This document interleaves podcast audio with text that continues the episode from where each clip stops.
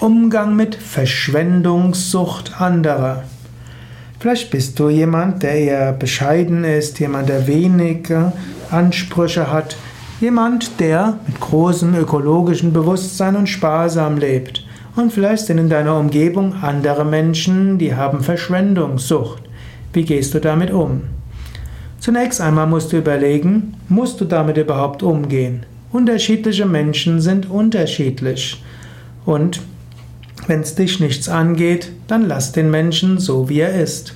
Letztlich, unsere Wirtschaftsordnung funktioniert ja nur deshalb, weil viele Menschen Verschwendungssucht haben. Arbeitsplätze werden gehalten, weil Menschen verschwendungssüchtig sind.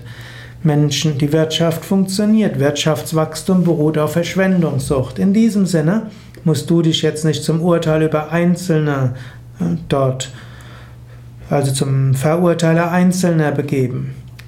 Also wertschätze Menschen für das, was sie sind und kritisiere sie nicht für das, was sie sind.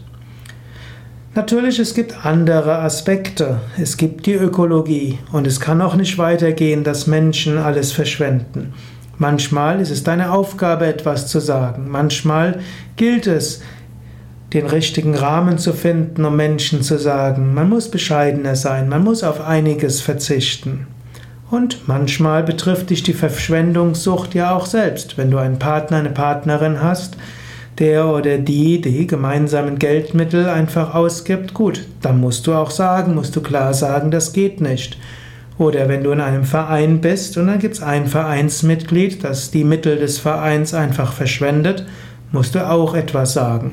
Also musst du überlegen, liegt es an dir, dort etwas zu sagen? Gibt es gute ethische Gründe, institutionelle Gründe oder ein Grund eines gemeinsamen Anliegens? Und dann kannst du klar auch Stellung beziehen und dann hilft es durchaus klar zu sagen, ich empfinde das, was du dort vorhast, als Verschwendung.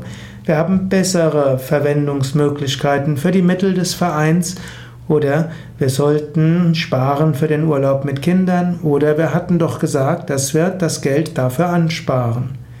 Also, wenn man ein gemeinsames Anliegen hat, dann muss man vor dem Hintergrund des gemeinsamen Anliegens sagen, ja, dafür sollten die Gelder verwendet werden.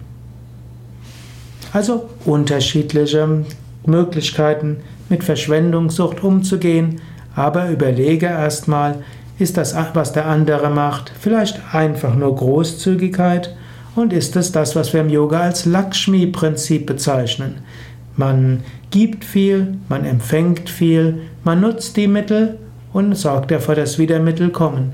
Auch die Natur ist verschwenderisch.